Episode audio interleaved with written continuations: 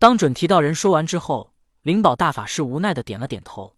他的命运已经走到了现在，只能接受现在发生的结果。于是，准提道人伸出一指，在灵宝大法师顶门上轻轻一点，只见灵宝大法师泥丸复开，三光迸出，周身锐气盘旋，莲花脱足，璎珞缠身，面如红电，蓝发黑然，现出三手六臂的法身。准提道人做完了这一切，灵宝大法师低头看了看自己，此时的他已经知道了，东方他再也回不去了。纵然将来他能恢复灵宝大法师的名讳，可是他如今这副姿态，又如何回去呢？纵然回去，也是被东方修道者厌恶，因为他现在的法身完全是修炼了西方教的功法而来。灵宝大法师在准提道人的帮忙下，他重新达到了三花聚顶武器朝元的金仙境界。可是修为虽然提升了，但灵宝大法师却一点也高兴不起来。接引道人看到灵宝大法师的西方法身，满意的点了点头。他开口对灵宝大法师说道：“灵宝。”不现在应该称呼你为灵吉了。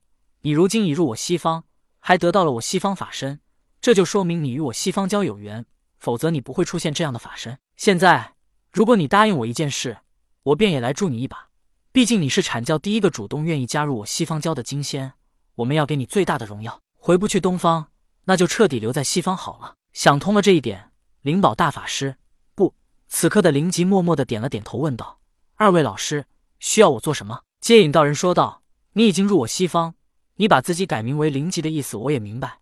可惜的是，你不用再对东方抱有任何幻想，因为你永远都不可能以灵宝的名字回到东方了。既然如此，你为何不想着壮大西方，将来以灵吉的名字，以无比辉煌的姿态重新降临东方呢？”顿了顿，接引道人继续说道：“可你要以辉煌的姿态回到东方，就必须壮大西方教，而要壮大西方教，则需要更多的人手，所以。”我们需要你做的，便是回到东方，将你十二金仙的师兄弟们一同拉到西方，壮大西方。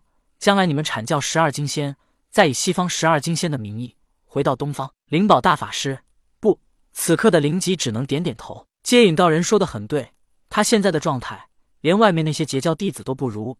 那些截教弟子虽然是被接引用乾坤带掳到了西方，可他们还并未真正的修炼西方教功法，也不算真的加入了西方教。只不过现在截教覆灭，他们无处可去，东方也不再容纳他们。但真的把他们逼急了，他们还是可以离开的，甚至可以去天庭投靠玉帝，或者去找他们在天庭的大师姐精灵圣母。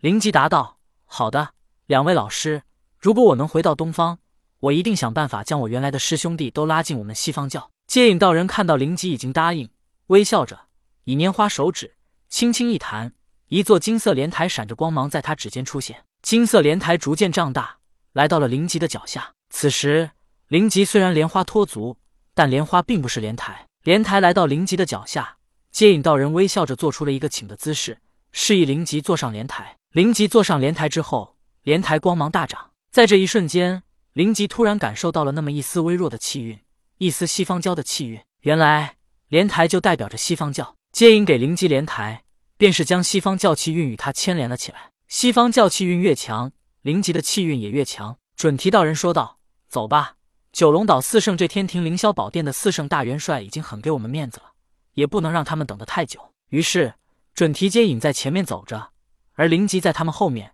坐在金色莲台上，以三手六臂的法身模样悬空飞了出来。众人看到灵吉的模样，皆是一愣。众人皆知这灵吉便是灵宝，可是此时灵宝却变换了模样，以法身形态飞了出来。而且他还坐在了莲台之上。要知道，在这西方教内，如今能坐莲台的只有接引与准提。虽然灵吉的莲台无论从规格还是样式都不如接引与准提的，但能坐莲台，这其中蕴含的意义却不相同。准提的是一个假莲台，只是他炼制的法宝莲台，但他也与西方教气运牵连，毕竟他本身就是二教主。而西方教真正的莲台是在接引的屁股底下坐着，而接引道人的莲台是真正的莲台。与西方教气运相关的莲台，接引道人的莲台本来有十二品，可是，在万仙阵大战之时被蚊虫吸食了三品，现在只剩下了九品。灵吉能坐上莲台，也即是说，接引给他分去了一丝的西方教气运，将他的命运与西方教牵扯了起来。三人来到九龙的四圣的面前，准提道：“四位元帅，灵宝大法师已经死了，世间再无灵宝。”